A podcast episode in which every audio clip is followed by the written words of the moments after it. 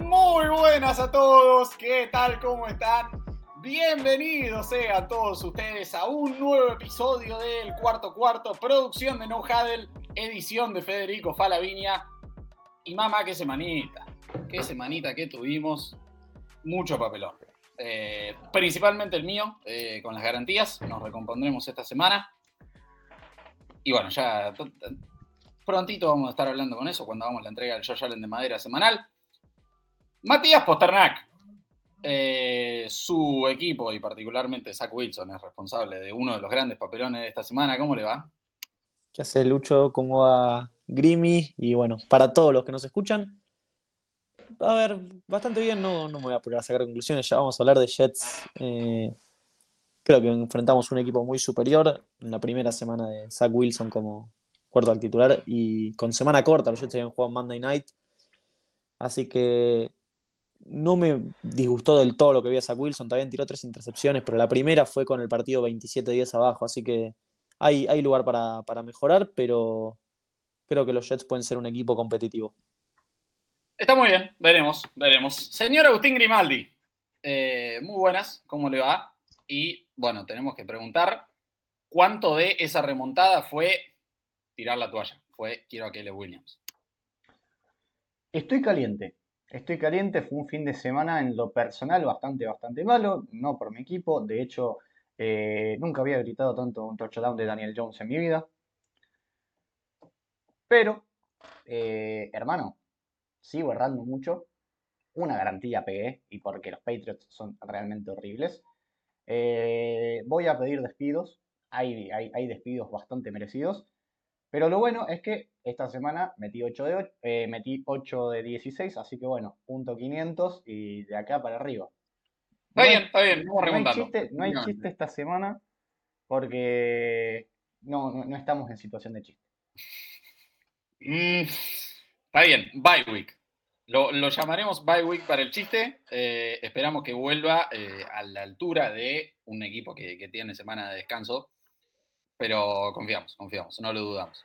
Bien, señoras y señores, vamos a arrancar. Es momento de hacer entrega de los premios más importantes del universo. Eh, nada de balón de oro, nada de los premios Oscar, nada de no sé cuánta otra cosa quieran inventar o cuánta otra cosa les importe. A nadie le importa el MVP de la NFL. La gente lo que quiere saber es quién es el Minshu de oro de la semana del señor Agustín Grimaldi.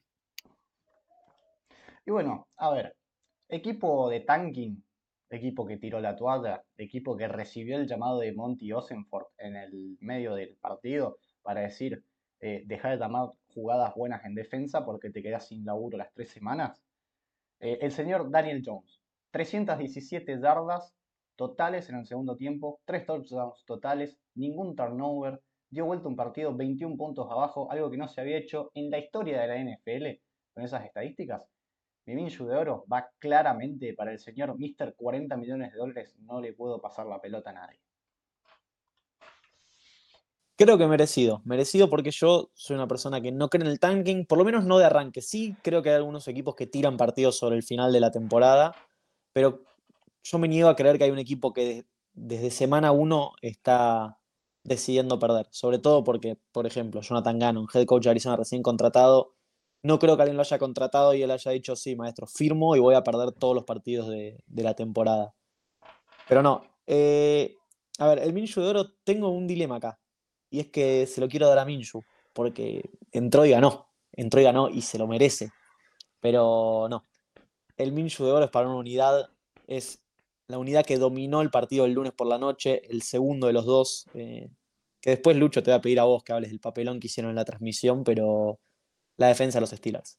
Absolutamente dominante ante unos Browns que, bueno, trágicamente perdieron a Nick Chubb, pero lo que hizo la defensa de los Steelers fue impresionante, con ese pick six en la primera jugada y nada, con ese sack de Alex Highsmith que termina con balón suelto de Watson, TJ Watt devolviéndolo hasta el touchdown.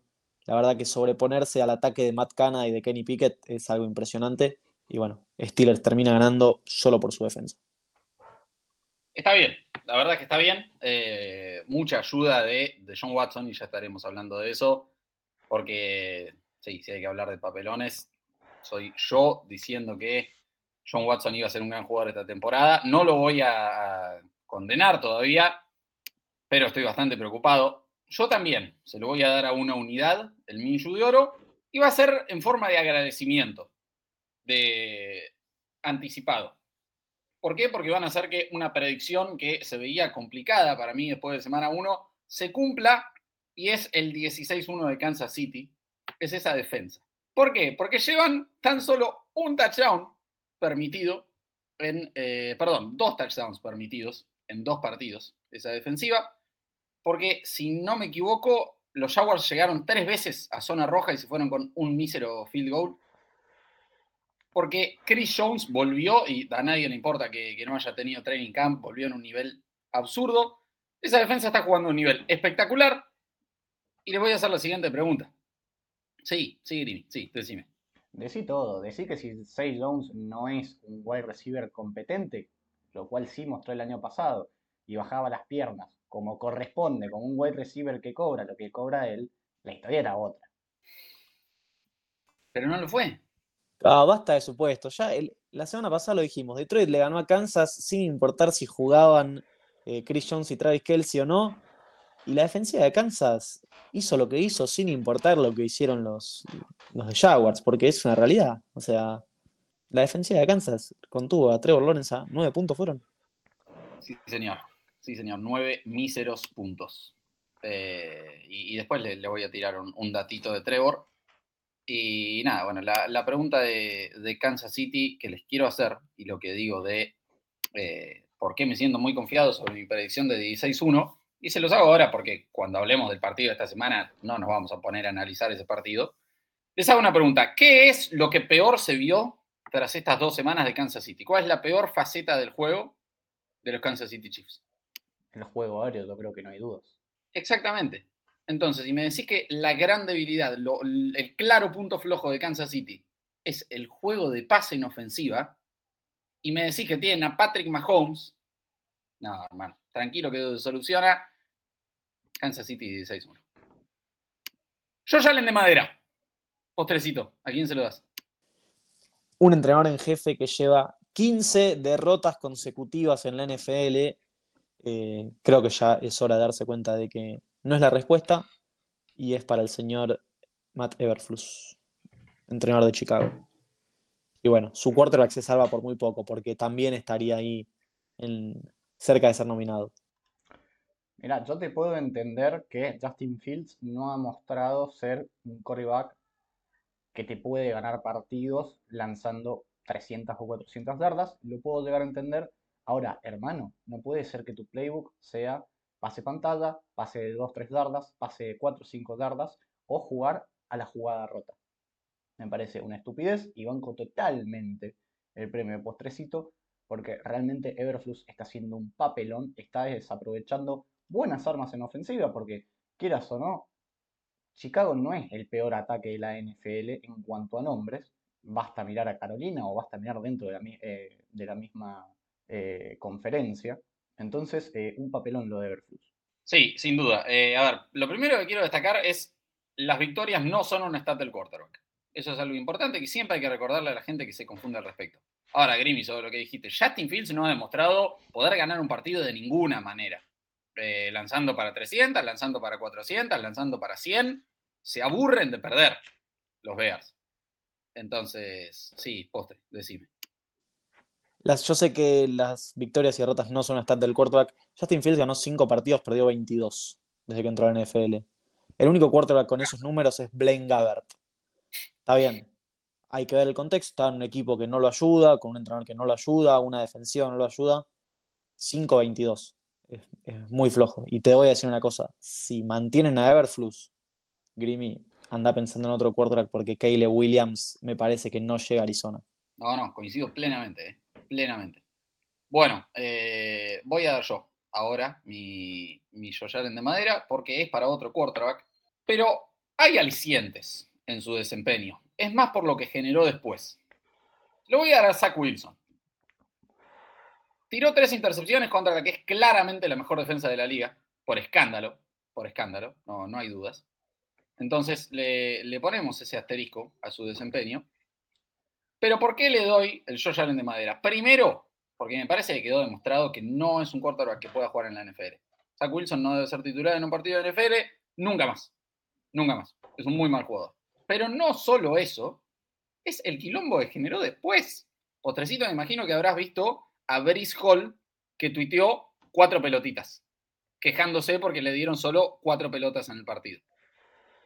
Después, maravilloso, el, el bueno de Sos Gardner, que en este podcast lo bancamos, pero la verdad que en Twitter es una personalidad bastante particular que, deja bastante que desear. Un cagón de mierda, decirlo con todas las letras. Está bien, está bien, está bien. Se enojó porque dijeron, ah, CD Lamb se lo comió crudo, qué sé yo. ¿Qué hizo? Chao, borró Twitter, borró la cuenta. Busca su arroba, uh, esta cuenta no existe más. Entonces, un equipo de Jets que tenía otro tipo de expectativa completamente diferente, yo siendo el, que encabezaba eso, diciendo que iban a ser Seed 1. Mamá, no, mentira, de Kansas City 6-1, pero que, iban a ganar la división y etc. Se caen a pedazos porque está Zach Wilson y no Aaron Rodgers. Entonces, por el desastre que desencadenó en el equipo y el quilombo que armó en Twitter, y vaya uno a saber dónde más, Zach Wilson ya de madera. De, ninguna manera. En todo caso, el que armó quilombo es Hackett. Los cuatro toques para Brice Hall, no hay nada que Zach Wilson pueda hacer más que. Sí, podría decirle a Hackett y, Robert Sale. Eh, me importa tres carajos la jugada que manden, yo le voy a dar la pelota a Brice Hall, pero ni siquiera él lo puede mandar a la cancha. Las intercepciones ya lo dije antes. La primera intercepción llegó con el partido 27-10 a favor de Dallas con 11 minutos en el último cuarto. Yo creo que esas intercepciones no preocupan. Lo de Sos Garner, a ver, yo entiendo el argumento que tiene Garner para decir que CD Lamb contra él no la tocó. Ahora, yo banco que vos confías en tu defensa y crees que DJ Reed es un muy buen cornerback y que Sos Garner juega en su posición.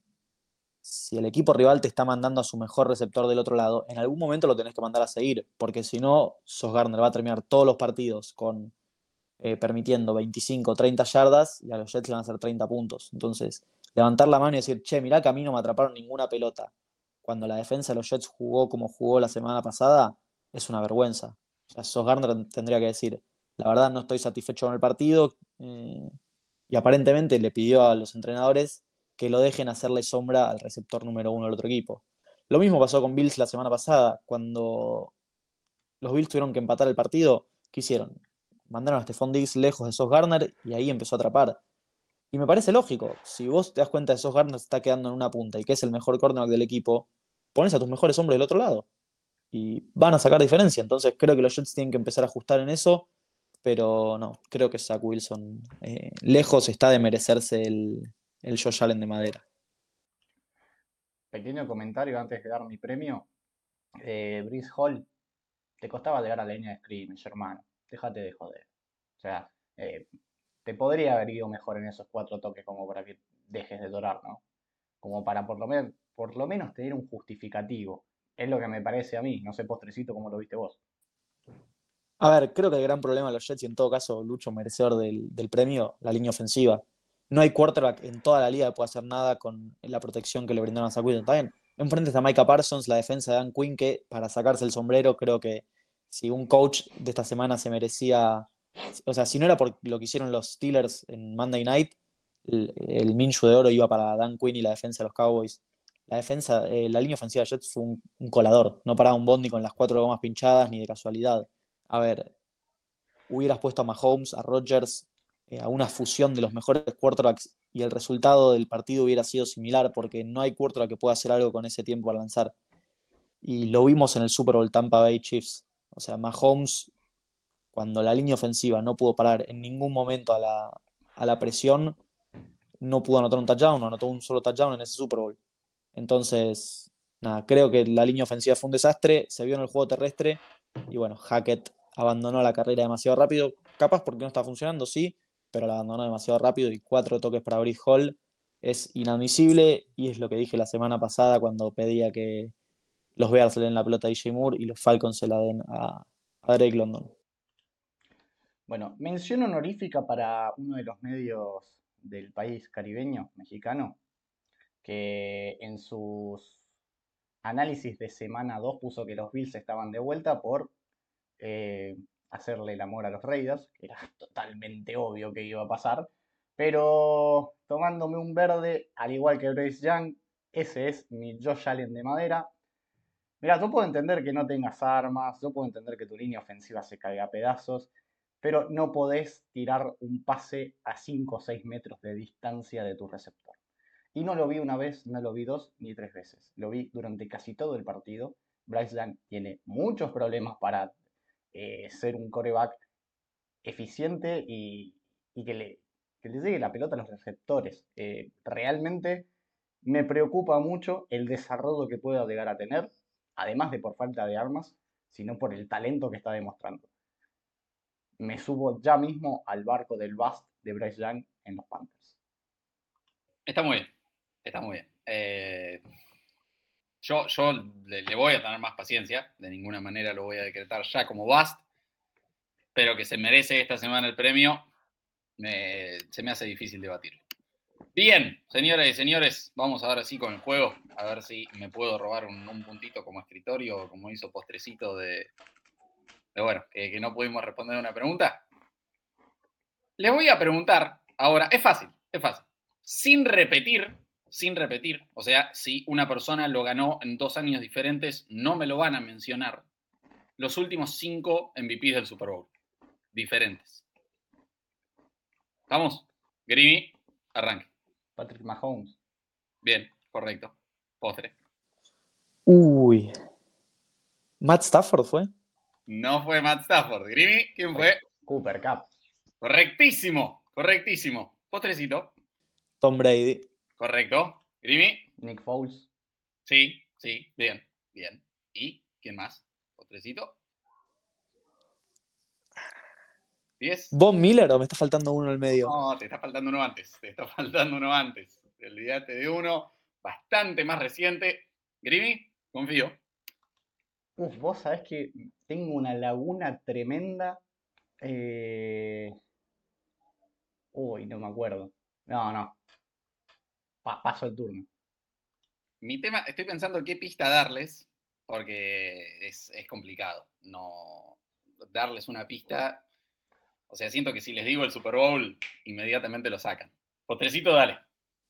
Damian Williams. No, no, eso debería haber sucedido y no sucedió. Pero no le, no le dieron el premio, ¿no fue el, año que les lo dieron a los dos? No, no. Eh, puede ser eh, Edelman. Correctísimo, sí señor, sí señor, Julian Edelman.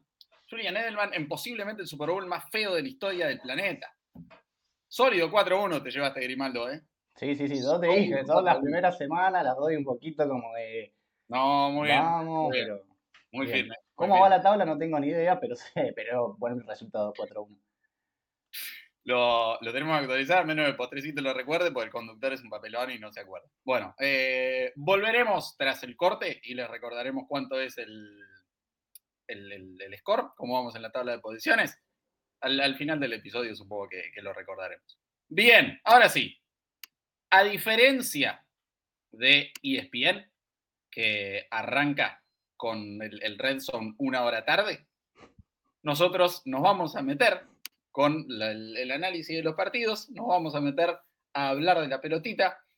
Los Giants visitan a los San Francisco 49ers.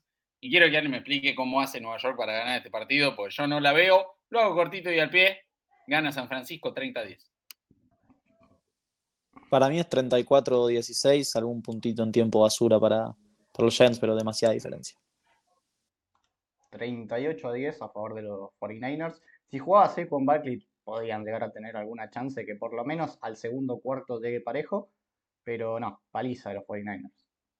Sí, está muy bien, está muy bien. Eh, les, pedimos perdón a los hinchas de estos equipos por no dar análisis, pero el, partido no lo merece. Eh, lo, lo, que sí les voy a preguntar, o decir, mejor dicho, es, sigo sin saber cuánto es Brock Purdy un, un muy buen quarterback y cuánto es simplemente tiene acá el Shanahan y una estupidez de talento alrededor. Eh, me, falta todavía el veredicto, no sé si, si alguno de ustedes lo tiene, pero nos metemos ahora sí al domingo. Y el bigote, Gardner Minshew visita a los Baltimore Ravens. Grimi, ¿cómo lo ve? Muchachos, eh, desempolven el traje, que seguramente no lo van a usar porque no se van a casar, porque acá ninguno la pone, si va a NFL. Porque juega el bigote, juega Minshew, juega el mejor jugador de toda la historia, juega el más fachero, juega el hombre. Pero lamentablemente le tengo que dar una derrota. Lamentablemente le tengo que dar una derrota porque juega contra unos Ravens que vienen muy bien, que ganaron un partido bastante, bastante chivo. Sigue sin convencerme Lamar Jackson, pero eh, son equipos que transitan dos presentes totalmente distintos. Uno que va a pelear eh, probablemente por meterse en final de conferencia y otro equipo que está pensando en una reconstrucción. Pero de todas maneras quiero creer que el bigote va a ser un partido parejo. Para mí es 27 a 17 a favor de los Baltimore Ravens. Yo creo que va a estar un poco más parejo. La verdad que a mí me gustó lo que vi los Colts hasta ahora. También que contra Texans es más fácil todo. Pero no vi a Baltimore tampoco en ninguno de sus partidos desesperado por liquidar el partido. Yo creo que Baltimore está cómodo jugando el juego corto, haciendo posesiones largas. Lamar está algo impreciso, la verdad. No solo impreciso, sino siento que está como un poco falto de confianza para correr. Lo noto así, no sé bien por qué. Así que creo que va a ganar Baltimore 25 a 20. Está bien, sí, la verdad que quiero, quiero confiar en el bigote, pero Baltimore a mí me parece que es un equipo muchísimo más sólido, mucho más completo. Y sí, eh, permítanme soñar con cuatro touchdowns de, de Josh Downs y del bigote, pero no sucederá. Victoria para Baltimore y va a ser por un 30-21. Y ahora los Titans visitan a los Browns. Y lo de John Watson es un desastre. ¿eh? De John Watson y encima ahora sin Nick Chubb, lo veo complicado. Eh, repito, no lo voy a condenar todavía. No voy a decir ya que murió y que nunca más lo vamos a volver a ver jugar bien. Qué sé yo, supongo que no se olvidó de, pronto cómo ser quarterback. Quiero creer que en un momento va a levantar la cabeza. Y de Tennessee veo bastante poco que me guste. Ya, bueno, vamos a hablar bastante de lo que fue su victoria cuando hablemos del que fue su rival, porque me parece que, que ahí es donde hay que analizar más. Pero sí, Tennessee no me gusta. Voy a darle la victoria a Cleveland porque la defensa sí me parece que es solidísima. Por más que eh, Matt Canada no pare de pasar vergüenza y que la ofensiva de los Steelers sea bastante lamentable, me parece que la defensa de los Browns es muy sólida. Y por eso me parece que van a ganar. Porque sigue sin gustarme Tennessee. Para nada casi. Entonces, victoria para Cleveland en un partido feo. Eh, va a ser un simple 20-17. Pero si de John Watson no levanta cabeza, no, no solo no van a ganar la división, como dije, van a tener récord perdedor. A ver, ¿qué es lo que me pasa con este partido? Eh, y luego la hora de pegarla a Brandon Staley. Eh, un entrenador que la verdad que semana a semana se supera en lo burro que es. O sea, hermano, yo entiendo todos los problemas que vos puedas llegar a tener, pero no podés perder con un Tennessee que es muy, pero muy apático, que no tiene absolutamente nada. Y la verdad que hizo ver a Tennessee como un equipo que es bueno, que es bueno, y vos ves nombre por nombre, no tiene mucho. De Andre Hopkins jugó más o menos bien, algo que se le venía pidiendo.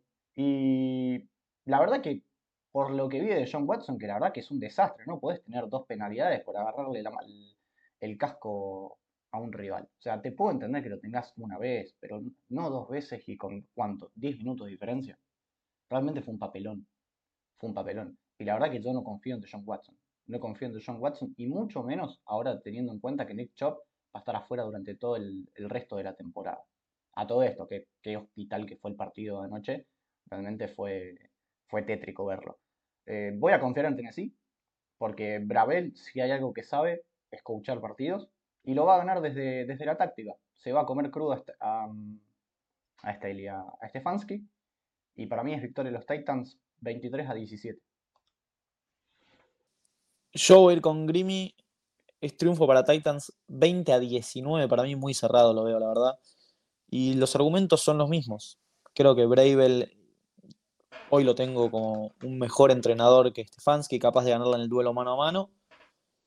Y bueno, Cleveland hay que ver qué puede hacer Jerome Ford. La verdad que se lo vio bastante bien en el tiempo que tuvo que reemplazar a Nick Chubb, pero no es Nick Chubb. No es Nick Chubb, más allá de que haya jugado bien ante Steelers, no lo es. De John Watson está lejos, se ve que perdió el toque. Eh, no sé, no, no sé, Lucho, por qué debería seguir confiando en estos Browns. Sí, la defensa es buena, puede ser, puede ser, pero no se puede ganar solo con defensa. Para ganar solo con defensa necesitas una defensa como la de los Steelers, una defensa que te haga touchdowns, una defensa como la de Dallas, que haga touchdowns. Y no creo que hoy esa defensa sea la de los Browns. 20-19 para Titans. No, no, es válido. Déjame aclararte algo. ¿Qué dije yo el, el programa pasado? Cuando Derrick Henry tiene más de 20 toques, Tennessee gana. ¿Qué pasó? Derrick Henry tuvo más de 20 toques. Tennessee ganó. La fórmula es muy, pero muy simple. Y sí. Y sí, está bien. Eh, a ver, vamos a hablar de la ilusión de que el barco empiece la temporada 3 a 0. Grivi, me, me, interesa tu opinión acá porque siento que vas a tener un conflicto de intereses entre tu nefasta embarcación, que pronto terminará siendo un submarino en la Campbellneta, con eh, la fragata más elegante y maravillosa que ha surcado los siete mares en estos Atlanta Falcons. Decime cómo lo ves el partido y por qué he de seguir confiando, o bueno, yo no, yo jamás confié, gente que confía, ¿por qué ha de seguir confiando en unos Lions que no saben correr, no pueden, que fuera de Amon Ra, el faraón, les cuesta bastante, eh, o sea, no, no, no tienen un, arma sólida en el juego aéreo, y que la defensa sigue siendo floja, hermano. ¿Por qué? ¿Por qué habría de confiar alguien en Detroit? Antes de arrancar eh, el análisis, eh, ¿cómo odio a ese redactor de Red Zone que tiene apellido de, de salsita para los nachos? Que literalmente cinco segundos antes de que salga la jugada dijo que Jared Goff estaba a punto de, de romper un récord de más pases completos sin intercepciones y vino un pick six. Lo Me vino 11 puntos esa mufada. ¿eh? No, no, no. Hermoso. Lo hermoso. detesto. Lo detesto. Es, es, la peor persona del planeta. A ver, eh, los Falcons se enfrentaron a dos equipos que por aire son, son equipos que realmente son muy mermados. Uno es Carolina y el otro es Green Bay. Porque se lo vio con bastantes falencias a Jordan Love, por más que haya jugado buenos partidos, eh, no tiene, me parece que todavía no tiene desarrolladas las armas como para meter un shootout. Y los Lions tuvieron un muy buen ataque. Jared Goff tuvo un gran partido. Está bien. No tiene un juego terrestre sólido. Ahora puede ser que no juegue David Montgomery este partido. Pero la verdad que a mí déjame confiar en que Amon Russell Brown va a seguir haciendo de las suyas. Porque tuvo un gran partido con Chief y tuvo un gran partido con Seattle, por más de, de que no tuvo touchdowns. Entonces me parece que en la dinámica del shootout, que es lo que más se acerca a Lions, sobre todo desde que Dan Campbell es el técnico, eh, Detroit tiene todas las de ganar. Y además, te doy un dato, juegan en Detroit, no juegan en Atlanta. Desmond River de visitante, por ahí se le complica un poquito más.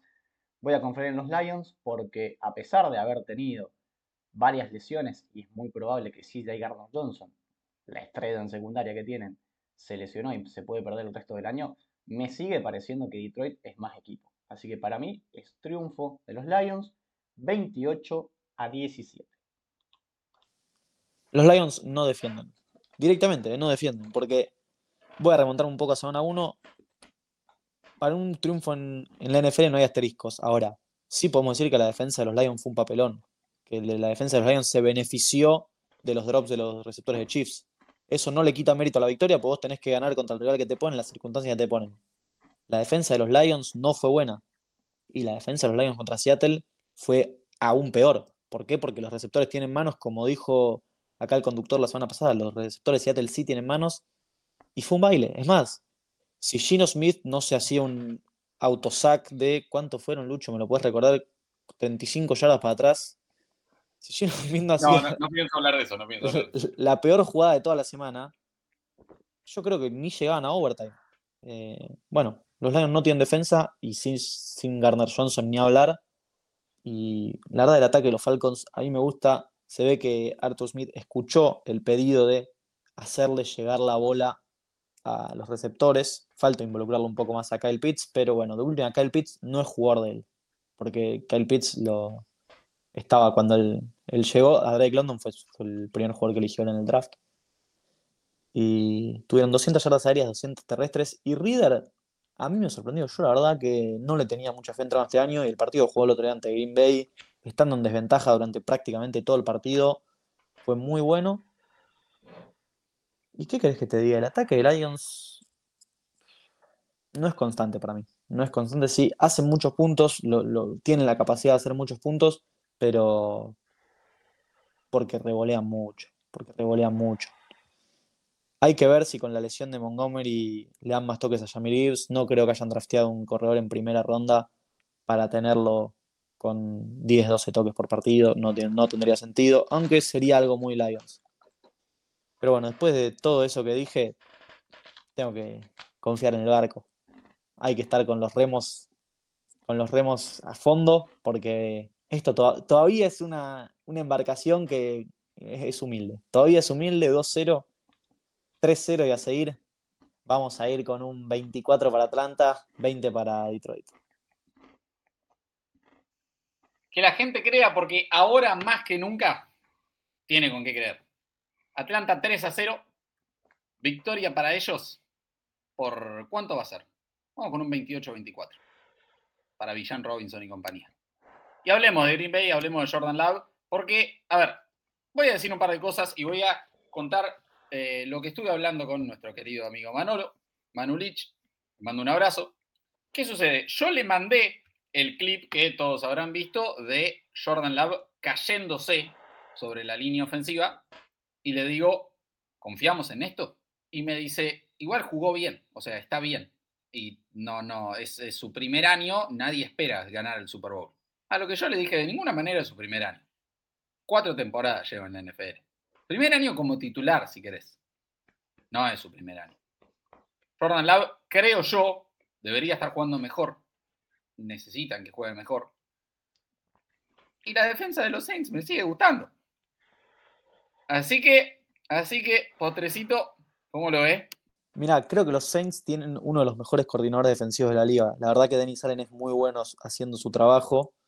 Este, no sé quién es el head coach de los Saints para poder armar un equipo completo, estaría bueno que contraten a alguien para cada ese laburo junto con un coordinador ofensivo y, dejen de ser más que una defensa, porque ustedes vieron lo que son capaces de hacer Chris Olave y Michael Thomas.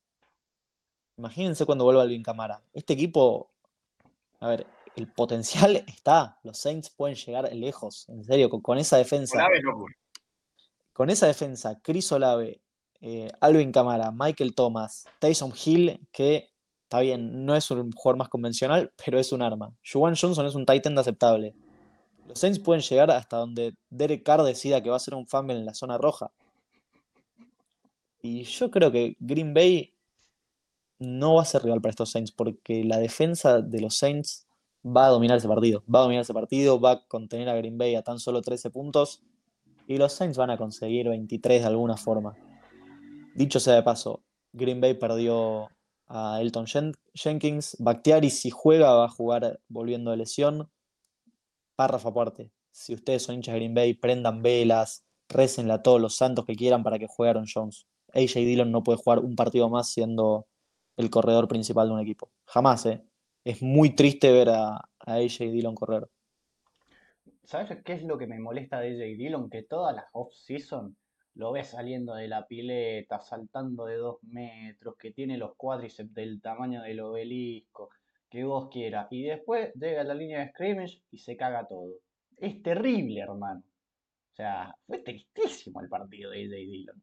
Excelente corredor, eh, corredor 2, pésimo corredor 1, como Alexander Mattison, pero dale, vamos a pegar a Mattison en un rato. Sí, sí, sí, sí, postrecito, es, horrible. Em, ¿Qué es lo que me pasa con los Saints? Me parece que los Saints están viendo beneficiados de un calendario bastante fácil. Van a arrancar 3-0 la temporada. Y postrecito, vos dijiste que la jugada más penosa del fin de semana fue la de Gino Smith. Bueno, para mí fue la de Jordan Love queriendo hacer un coreback sneak sin pelota. Un papelón eso. Un papelón realmente. Eh, nada, victoria de los Saints. Eh, ¿Cómo le salvan el culo los calendarios a los head coaches, hermano? Eh? Déjame, déjame decirte algo. Los Saints, vos decís, están viendo beneficiados por un calendario fácil. No se complica mucho. Los Saints van con los Packers, con Tampa Bay después, con New England, Houston, los Jaguars, los Colts, los Bears y los Vikings.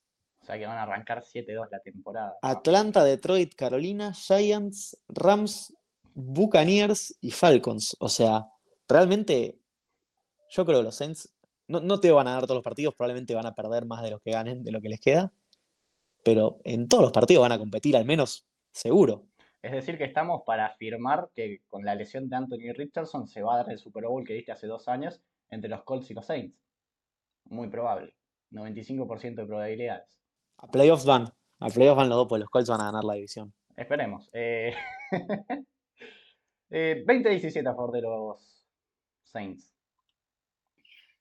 21-14 va a ser para ellos y, apostamos, estamos. Eh, a ver, todos los partidos los Saints no los van a poder ganar porque juegan dos veces contra Atlanta. Ahí se, se te termina la felicidad. Pero después, váyanos a ver. El cielo es el límite. Para quien el cielo no es el límite, son los Texans. Mamá, yo pensé que iban a ser partido, por lo menos. Qué pobreza, viejo. Qué pobreza. Nada, bueno, eh, juegan contra los Jaguars y por más que se haya visto horrible Trevor Lawrence, Grimmy, te tengo un datito, porque quiero que lo defiendas. Porque en este podcast vos sos el defensor oficial de Trevor Lawrence. 0 de 7 en zona roja para él es la mayor cantidad de pases sin uno completo en zona roja desde 2006. 2006. No, no, te puedo, no, no lo puedo defender porque realmente en un partido en el cual podrían haber ganado tranquilamente, porque vamos lo que es, la defensa de Kansas City está jugando bien, pero no tiene nombres como para ser una defensa top. Entonces es inaceptable el partido que tuvo Trevor Lawrence. Ahora, déjame dudar de que va a ser un partido fácil, porque Trevor Lawrence contra los Texans se le viene el, se le congela un poquito el pechito. Entonces, para mí va a ser un partido bastante, bastante feo, que lo van a, que lo van a ganar 23 a 20, pero yo creo que vamos a estar muy lejos de ver un Trevor Lawrence eh, cómodo en ese partido. Upset alert, muchachos. Finalmente Houston va a ganar su primer partido del año. CJ Stroud, uno de los mejores, va, el mejor quarterback salido de Ohio State en los últimos años. Ya tiene más, más partidos de 300 yardas eh, aéreas que Justin Fields. CJ Stroud va a ganar su primer partido en la liga. Y ustedes van a ser testigos. Ustedes van a ver cómo CJ Stroud y Demeco Ryans le ganan 27 a 21 a los Jacksonville Jaguars. Acá lo escucharon primero. 27 puntitos, mamá. Mamá. No, a ver, para mí, si esto es victoria de los Texans, es victoria de Will Anderson. Más que de CJ Stroud.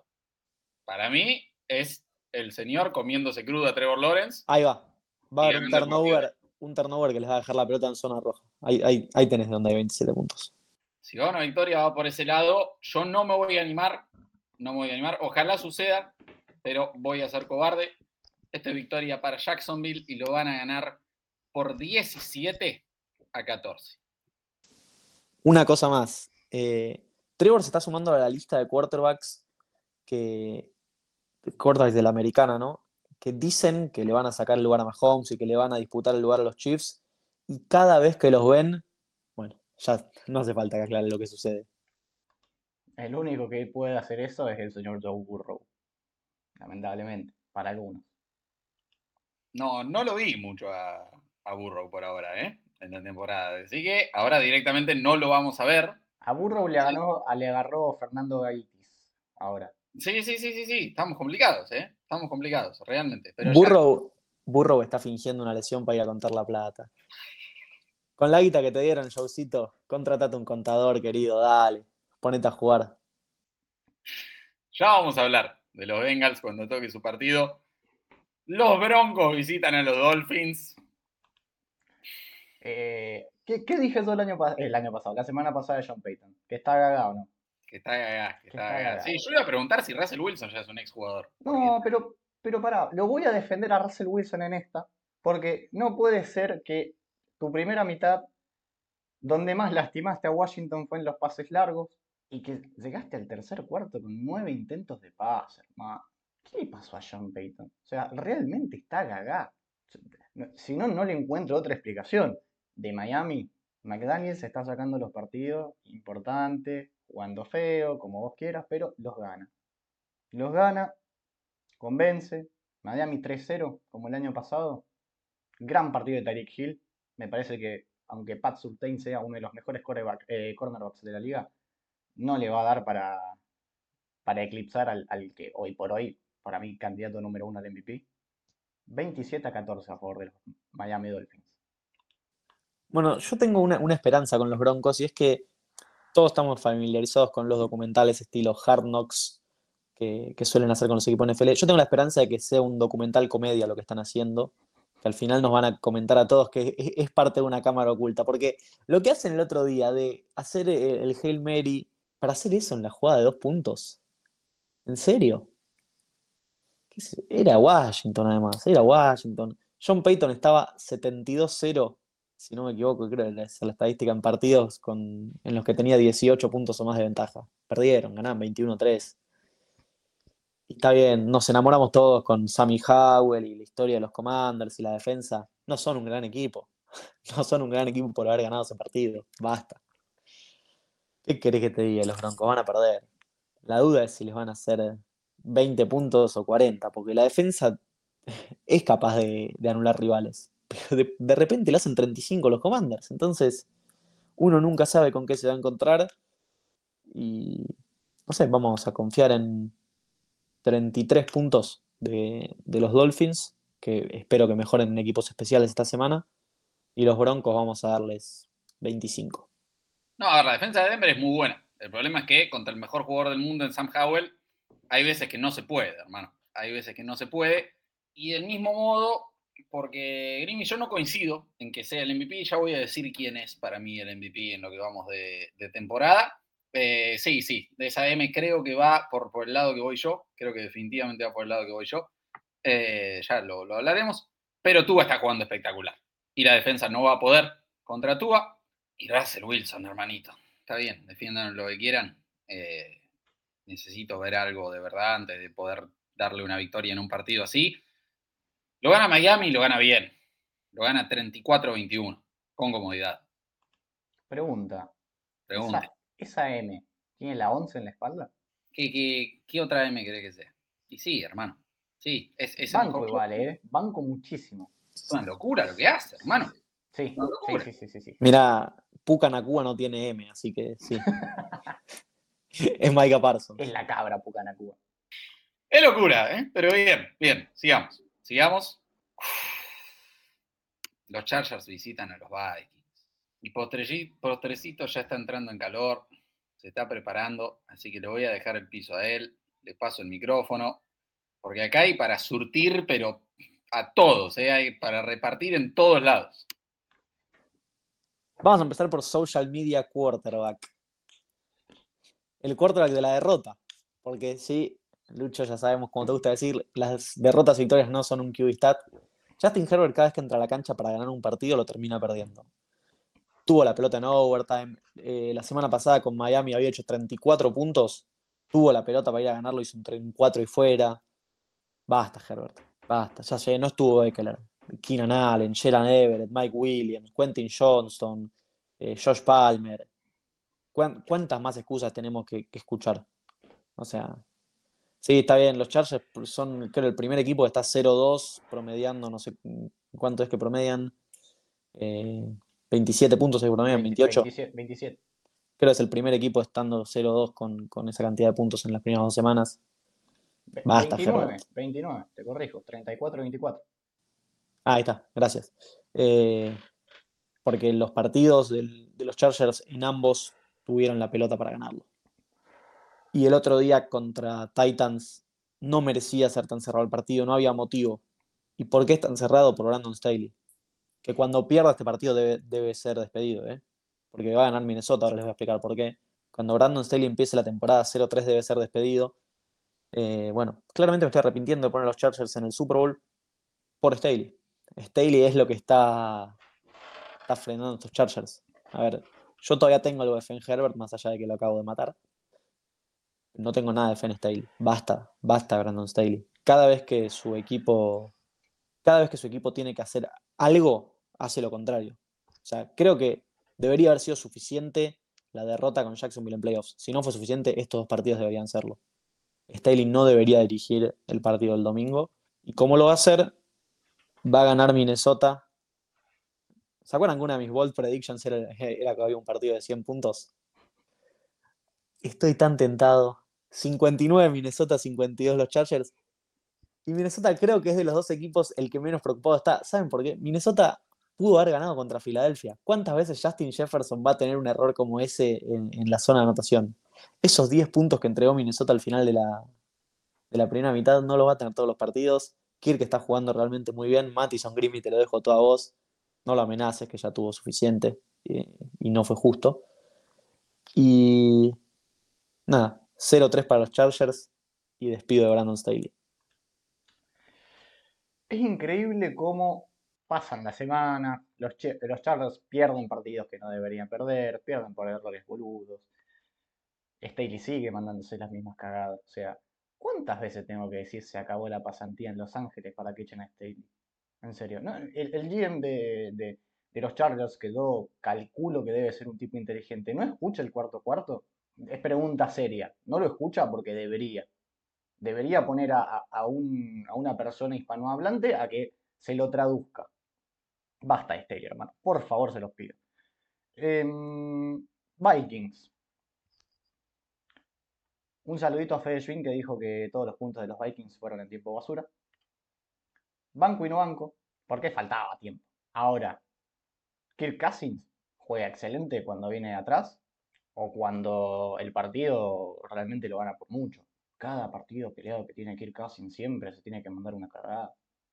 Basta, hermano. Basta. Yo estoy muy tentado a decir que van a empatar porque no los veo a ninguno con la capacidad de ganar un partido así con estas implicaciones, pero le voy a dar mi confianza a, a los Vikings. Le voy a dar mi confianza y mi última bala a Alexander Mattison, que, a ver, si Derrick Henry con todos los problemas de lesiones y con la edad que tiene, le pudo caminar la cancha a los Chargers, quiero creer que un running back que no ha tenido tantos golpes en la NFL lo puede llegar a hacer. Para mí va a ser 28 a 26 el triunfo de, los Vikings. Está muy bien, está muy bien. A ver, definitivamente Staley se tiene que ir. Gane o pierda este partido. Gane o pierda. Y sobre Herbie no voy a decir nada porque se me terminaron los argumentos, hermano. Eh, las, las, victorias no son un stat del quarterback, pero hay que empezar a conseguir un par más porque ese equipo tiene absolutamente todo como para estar ganando una infinidad de partidos más que lo que están ganando. Ahora, dicho todo eso, dicho todo eso, no sé por qué tendrían que ganar los Vikings. Eh, yo no creo que Kirk Cousins esté jugando muy bien. Eh, estoy mucho más del lado de Grimmy. Eh, hermano, le metió 17 puntos a Tampa Bay y los puntos le metió a Filadelfia tarde, te acordaste, negro. Era un ratito antes. Eh, no, no, Mattison, bueno, ya no, no vamos a decir mucho más. La defensa de Minnesota no, no veo cómo va a ser para parar a alguien. Otra cosa, victoria para los Chargers. Quiero creer, porque si no, no se tiene que ir eh, Staley, no se tiene que ir Herbert, se tiene que ir todo el universo, se tiene que ir, pero hasta el, la mascota. Victoria para ellos y vamos con un, ¿cuánto? 30-26. Te diría que la próxima vez que jueguen el SoFi los hinchas le canten players, pero no tienen hinchas. Así que va a estar medio complicado. Se en las estrofas del himno nacional. Sí, señor. Deberían, deberían, realmente deberían. Y un partido en el que también me parece que vamos a tener que entonar las estrofas del himno, Grimy, los Patriots visitan a los Jets. Bueno, seguramente Mati va a tener muchas cosas para decir. No puedo confiar en Mac Jones. No puedo confiar en Mac Jones. Esto es victoria de los Jets 17 a 14. No, pará, mentira. 12 a 9. 21 a 13 van a ganar los Jets. Te digo por qué no puedes confiar en Mac Jones. Porque desde que entró a la liga es literalmente el peor quarterback eh, de la NFL. 0-13, eh, perdón, cuando el rival le anota más de 24 puntos. Y eso que los Patriots son la defensa que más veces dejó al rival en menos de 24 desde que entró Mac Jones. 3-12 contra equipo de playoffs. ¿Quieren que les diga cuáles son esos tres partidos. El año pasado contra Skyler Thompson, en 2021 contra unos Titans que no contaban ni con AJ Brown ni con Derrick Henry por lesión, además de otros dos seleccionados. Y un partido contra Buffalo en el que nevó y Mac Jones tuvo un total de tres intentos de pase. Tres intentos de pase. 21 veces en un total de 12 partidos, Mac Jones agarró la pelota en el último cuarto con posibilidades de empatar o pasar al frente. Solo una terminó en touchdown. Esa una fue ante Dallas y New England terminó perdiendo el partido. O sea, es demoledor lo de Mac Jones. Es demoledor. No, hay ningún motivo para creer que este, este, chico va a triunfar en la NFL algún día. ¿Tiene una gran defensa? Sí. Definitivamente los Patriots tienen una de las mejores defensas de la liga hace años y siguen produciendo y dejan a Miami en pocos puntos. El ataque de Patriots a mí no me gusta por ningún lado. Ramón de Stevenson y Zeke Elliott no, no logran establecer el juego terrestre el juego aéreo no fluye porque, como dijimos durante todo el offseason, los receptores de Patriots no serían ni wide receiver 2 en casi ningún equipo. Hunter Henry es respetable, sí, es respetable para el fantasy, porque hace puntos por, porque tiene un par de recepciones y algún touchdown. Pero no es un Titan dominante, no es un jugador al que las defensas le tengan miedo. Y sobre los Jets, a ver, Lucho, recién estábamos diciendo que enfrentaron al que hoy es el candidato al MVP, el jugador que mejor ha jugado. Enfrentaron a la mejor defensa de la liga. Yo creo que por muy buena que sea la defensa de New England, no es la defensa de los Patriots y no tiene ningún jugador ni remotamente cercano a Micah Parsons. Entonces creo que los Jets van a poder establecer un poco el juego terrestre con un Brijol con más toques. Dalvin Cook, ojalá que la toque lo menos posible. Eh, no, es, no es bueno el nivel de Dalvin Cook. Está más que claro porque los Vikings no lo querían y porque nadie lo quiso firmar. Eh, más que un nombre, no, es nada. O sea, es infinitamente peor que, que Hall y creo que hoy está en nivel más bajo Michael Carter. Tengo un solo pedido para Nathaniel Hackett. No le voy a pegar tanto estas semanas. Le voy a dar el beneficio de la duda por jugar justamente contra la mejor defensa de la liga. Basta de CJ Usoma. No lo quiero ver más. Es momento de que Jeremy Ruckert entre, entre a la cancha. O sea, CJ Usoma no bloquea, no corre rutas, no, no hace nada no hay nada, nada bueno que pueda salir de incluirlo en la cancha. Lo arruinaste. En Cincinnati era buenísimo. En Cincinnati tampoco era buenísimo. Bueno, pero era confiable. Era un Titan que recibía cada tanto. Ah, ¿y quién sí debería estar en la cancha? Michael Harman. Muchachos, Michael Harman sabe, sabe cuánto pesa. Eh, punto de duda para Brice Hall. Si Raheem Monster, que realmente vive roto, le pudo hacer lo que le hizo a la defensa terrestre de los Pats, quiero creer que Brice Hall va a meter 150 yardas. No, no, confías en la línea ofensiva de los Jets, ¿eh? no confías. Bien, postrecito, lo mío es muy simple. Coincido en absolutamente todo lo que dijiste, ¿eh? Todo, excelente. Brillante tu monólogo. Hay una sola cosa en la que no coincido. Yo creo que Zach Wilson es peor que Mac Jones. Yo creo que la defensa de New England no es la de Dallas, pero es lo suficientemente buena como para que no jueguen a nada. Victoria 16-13 para New England. Pero lo gana. Y ahora, y ahora, permítanme soñar, permítanme soñar con que el mejor jugador del mundo, Sam Howell, me haga darle otro Josh Allen de madera a Josh Allen. Permítanme soñar con un arranque 3 a 0. Y sobre todo, con lo que me estoy ilusionando, es con un 1-2 para los Bills y que mi predicción de que no lleguen a playoffs vaya tan bien encaminada, venga tan linda. ¿Sabes qué? Nuevamente voy a ser un cobarde. Nuevamente no me voy a animar. No, no, no, no me podré llevar el, crédito de sucede la semana que viene, pero Búfalo es mejor equipo. Eh, me parece que acá se termina la, historia de, de los Commanders.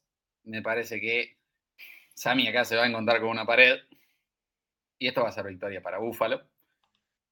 Sí, perdón, perdón, perdón. Va a ser un partido ajustado igual, lo va a sufrir. Lo va a sufrir. Lo va a ganar 23-20. Búfalo, pero lo va a ganar. ¿Sabes cómo se gana este partido?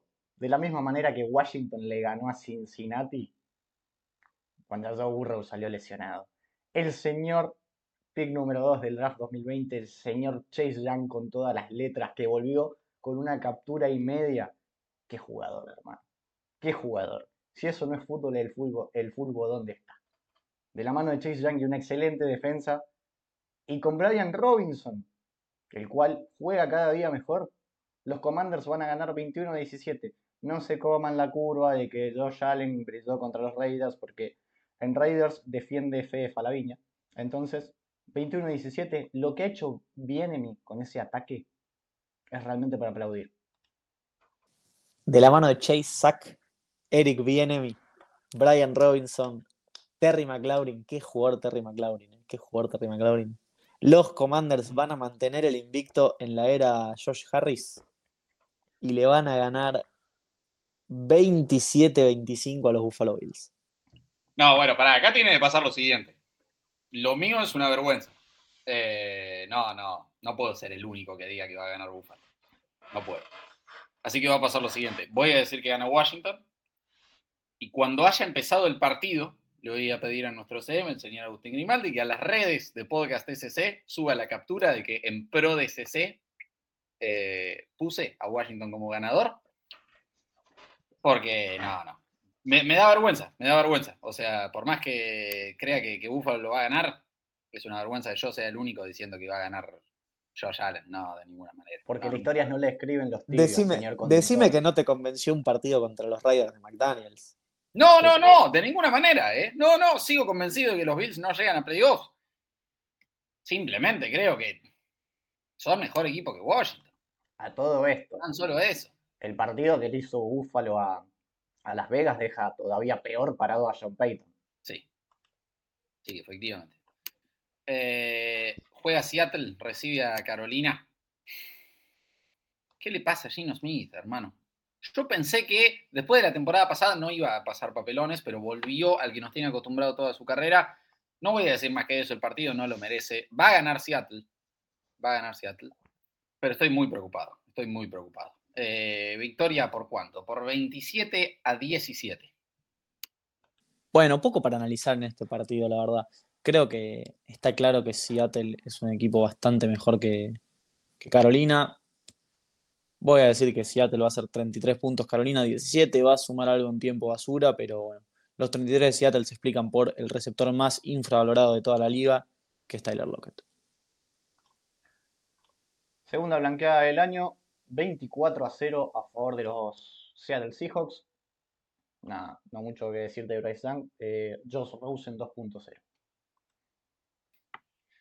Me está sobreestimando esta defensa. No, no, no estamos para 24-0, pero Dios te oiga. Y, lo de Gino sí, me, tiene preocupado. Pero bien, Grimy, yo creo, honestamente, que el blanqueo va a estar acá. Porque los Cowboys visitan a los Cardinals y a esa defensa creo que no tienen con qué darle. 30-0 es el partido para Dallas. 37 a 3 solamente porque nosotros también venimos bien con los turnovers va a haber un, un pequeño turnover que va a terminar en gol de campo para arrancar el partido en 3-0 y después vamos a perder. Eh, le estoy llevando una media Arizona para que saquen a, Josh Dobby Dobbs. Qué papelón, hermano. Qué tipo feo. Horrible. Es desagradable. La está mostrando postrecito en, cámara. Eh, realmente horrible. Eh, sí, 30, 39, un puntito menos que los Jets le voy a dar a, Arizona. Dallas, vamos a ver para qué está realmente Dallas cuando se mira contra un equipo de peso. Lo único que por ahora está haciendo lo que debe hacer, que es aplastar a los rivales inferiores a los que se enfrenta. Voy a hablar un poquito de Dan Quinn, que ya hablas un rato. Es increíble lo que hace con, con, esta defensa de los Cowboys. La realidad es que parece imposible anotarles. Lucho, vos, lo, vos tenés los datos sobre, lo dominante que es, sobre cómo fuerzan turnovers, sobre cómo fuerzan despejes. Ahora, si, si querés, interrumpime si los tenés a mano, si no, después los, los tirás. Pero lo que da la sensación es que una vez que Dallas toma ventaja, no, no se le puede ganar, y eso es, creo, todo mérito de Dan Quinn, porque ¿cuántas veces vemos defensas con piezas que no funcionan? Entonces, realmente creo que cuando un equipo que tiene Dan Quinn toma ventaja es difícil ganarle. Y no me refiero solo a una ventaja de tres puntos, que eso, a ver, seamos honestos, no es una ventaja en la NFL, sino, por ejemplo, imagínate tener a Dan Quinn ir ganando por 25 puntos. ¿Cómo, lo das vuelta? Imagínense ustedes un equipo 28 a 3 con Dan Quinn, ¿cómo le das vuelta a ese partido? Innecesario lo que de hacer. Realmente tenemos gente de Atlanta que nos escucha. No hacía falta, pero es realmente una locura. Eh, cortesía de el señor Emiliano Guizamonde, nuestro hombre Analytics. Dallas termina el 47,4% de series defensivas en turnovers y el 42,1% en patadas. Es una barbaridad lo de esa defensa. Es por escándalo la mejor de, del NFL. Y con un Dak Prescott que no tiene turnovers, agárrense, porque lleva un hermoso cero en ese apartado en lo que va de la temporada. Dale avance. Y ahora, ahora, los Bears van a Arrowhead. Y la única razón por la que no doy más diferencia en este partido es porque todavía no confío en los receptores de Kansas City. 27-10 lo ganan los Chiefs. ¿Cuántos puntos le tienen que meter para que echen a Everfus? Les recuerdo, ¿eh? 15 partidos al hilo lleva perdidos en esta liga. ¿75-0 sería suficiente? 75-0 para Chiefs. 27 a 13. Eh, papelón lo de Everflux.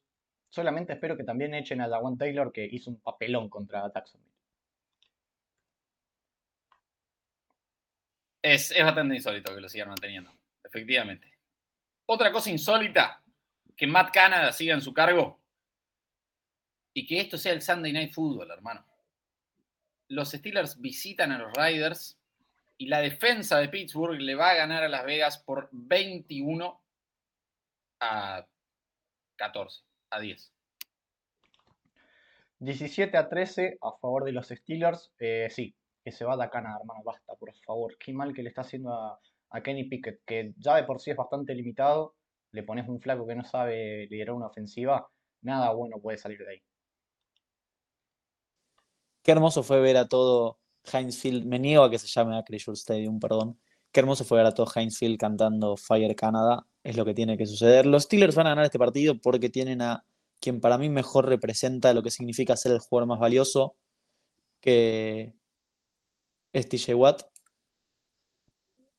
Pero sí, la verdad que van a ganar los Steelers. ¿Qué querés que Estos Raiders no tienen nada. Hay que ver si ya Davante Adams, protocolo de conmoción. Pero no. Una cosa de Steelers, ya es hora de que Jalen Warren juegue por encima de Najee Harris. Eh, la diferencia que hay entre ambos cuando cada uno tiene el balón es abismal. Yo entiendo que es difícil eh, mandar al banco que sea el que menos toques tiene un pick de primera ronda, pero tiene que suceder. Eh, Mati, no puedes tener un estadio llamado con el nombre de una madonesa. Es antinatural. No puedes. Está bien, está bien. No hay resultado, vamos a decir 22-16 eh, para Pittsburgh. Una sola cosa, así como fue hermoso escuchar el Fire Canada, qué malos son los Yankees con las canciones. A ver, está bien, no, no pido que sean como las hinchadas argentinas porque es bastante difícil de imitar, pero no me podés comparar el, el mencionado jugadores o players con un Fire Canada. O sea, si quieren que echen a alguien, canten en serio. Efectivamente, tal como en, en Los Ángeles se deben entonar las estrofas del himno acá. Pero nos metemos ahora en el Monday Night y queremos creer que, a ver, hay una cuestión muy simple. Y creo no necesitar ser gerente de programación de ESPN para poder decirlo hay dos partidos de Monday Night Football al mismo tiempo. Estás emitiendo fútbol americano en dos señales diferentes. En una señal va un partido, en otra señal va el otro. No me pases el mismo partido en dos canales diferentes, ESPN. Eh, por lo menos así fue en la, la, señal que nos llega acá a Latinoamérica, para los que nos escuchan desde otras partes del mundo.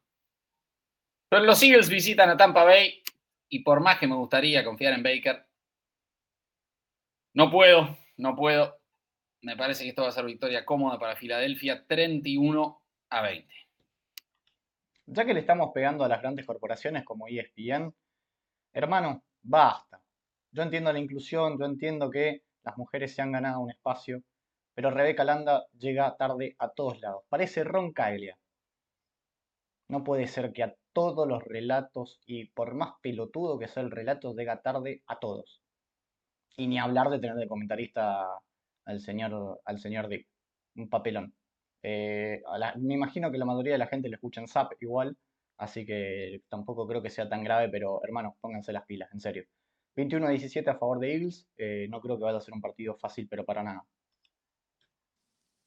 A ver, Philly perdió a su coordinador ofensivo y defensivo esta offseason y está claro quién era el bueno de los dos, James Tygen, el coordinador ofensivo. La defensa de Philly no extraña ni un poquito a Gannon. Eh, de hecho, creo que están un poco agradecidos de que se haya ido. No, mentira. No, no voy a hablar mal de lo que hizo Gannon en Eagles. Sí voy a hablar mal de lo que está haciendo en Arizona, que es un papelón. Pero no creo que Philly vuelva a contar con una jugada horrorosa del rival. Porque contra Vikings tuvo ese fumble de Justin Jefferson que sale por la. Sale por la endzone, touchback, y termina lo que era un muy posible touchdown para Minnesota en tres puntos para Filadelfia. Contra Patriots tuvo un pick six espantoso de Mac Jones.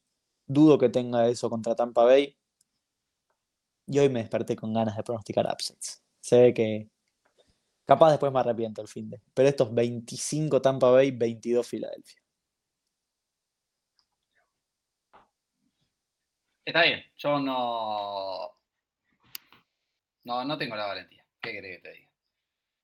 Y ahora, y cerramos, explíquenme cómo un Cincinnati sin Joe Burrow le va a ganar a los Rams.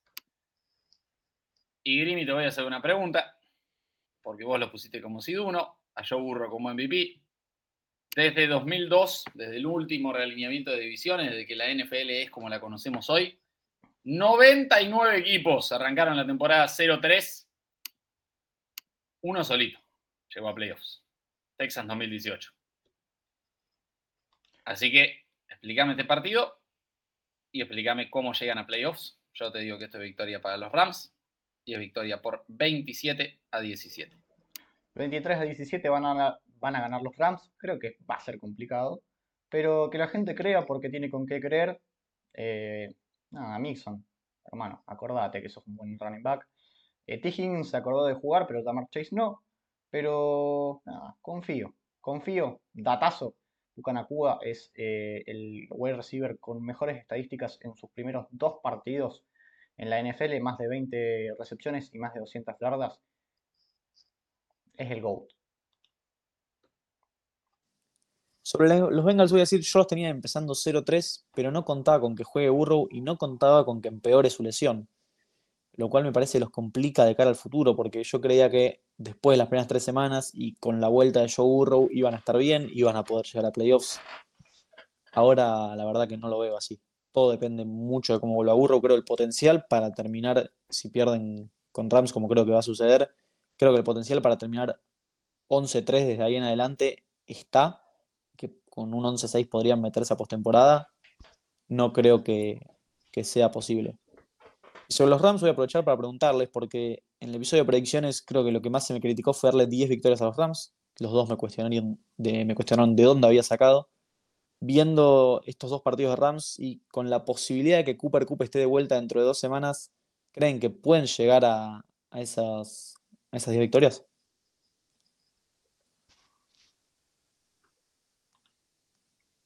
Te voy a tener que decir que sí, pero uno nunca sabe. Espero que no. Pero todo indica que sí. No, para mí sí. Para mí sí, definitivamente. Eh, no, no, esperaba este Aaron Donald, no esperaba este Matt Stafford. Mi error fue subestimar a Aaron Donald, no sé si tanto Matt Stafford. Eh, y ahora si encima vuelve Cooper Cup y bien.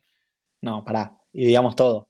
No considerábamos a quien hoy está opacando a Villan Robinson para novato ofensivo del año opacando a Justin Jefferson para jugador ofensivo del año y probablemente opacando a cualquier quarterback y a Micah Parsons para MVP. El señor Pucanacua. Nadie contaba con, con esa aparición. Pensé que me ibas a decir Tutu Atwell. Eh. Por lo menos para MVP. Tutu Goatwell, quisiste decir. Tenés razón. Tenés razón. Y ahora me van a decir Cooper Cup y receiver 3 cuando vuelva. La cosa que uno tiene que escuchar. Y te diría que hasta 4, ¿eh? Creo, que andan necesitando un cornerback, mira lo que te digo. Dios mío. Dios mío. Eh, postrecito garantías. Bueno, si me desperté pronosticando un tanto upset, alguno de los upsets tengo que garantizar. Y va a ser el de Tampa Bay. Después voy a ir con Mike Tomlin y Pittsburgh pese a Matt Canada, porque no creo en la incompetencia de, perdón, creo en la incompetencia de Josh McDaniels para darle la victoria a los Steelers. Y Tennessee le va a ganar a Cleveland. Yo voy con San Francisco, con Tennessee y con New Orleans. Está muy bien. Eh, me, me iba a rogar la carta de la integridad y la valentía, pero postrecito con Tampa Bay, la verdad que me lo sacó. Voy con New England, voy con Cleveland y voy con Los Ángeles Chargers. Señores y señores, Conductor, diga, soltá Cleveland, soltá de John. Ya pasaron varios años, ya está. dejamos una más, hermano. Dejamos una No, más. basta. 13-4, predicción de temporada, hermano. 13-4 puse. Si ya me voy a rendir ahora, Sí, no, nos, no nos podemos bajar tan, tan rápido. pará, no, tengo que morir un, un poquito. O sea, Pero ar- argumentá que, que los tenías con Nick Chubb y que se lesionó Nick Chubb. No. Hace- hacete el favor, hacete el favor, en serio. está bien, sí. Podría, podría haber tomado esa salida fácil. Ojo que no hay bye week. Ojo, me llega por cucaracha. Hay chiste. Grimy, eh, a la altura. Espero estés. Estaremos a la altura. Pablito, ¿qué le vas a pedir a los Reyes Magos? Un trencito a pilas. ¿Y vos, Jaimito? Les voy a pedir un tampón. ¿Cómo un tampón? ¿Por qué? No sé muy bien lo que es, pero lo sé que, que es buenísimo porque, mirá, con el tampón podés saltar, podés correr, andar en bici, tirarte la pileta. No te pasa absolutamente nada.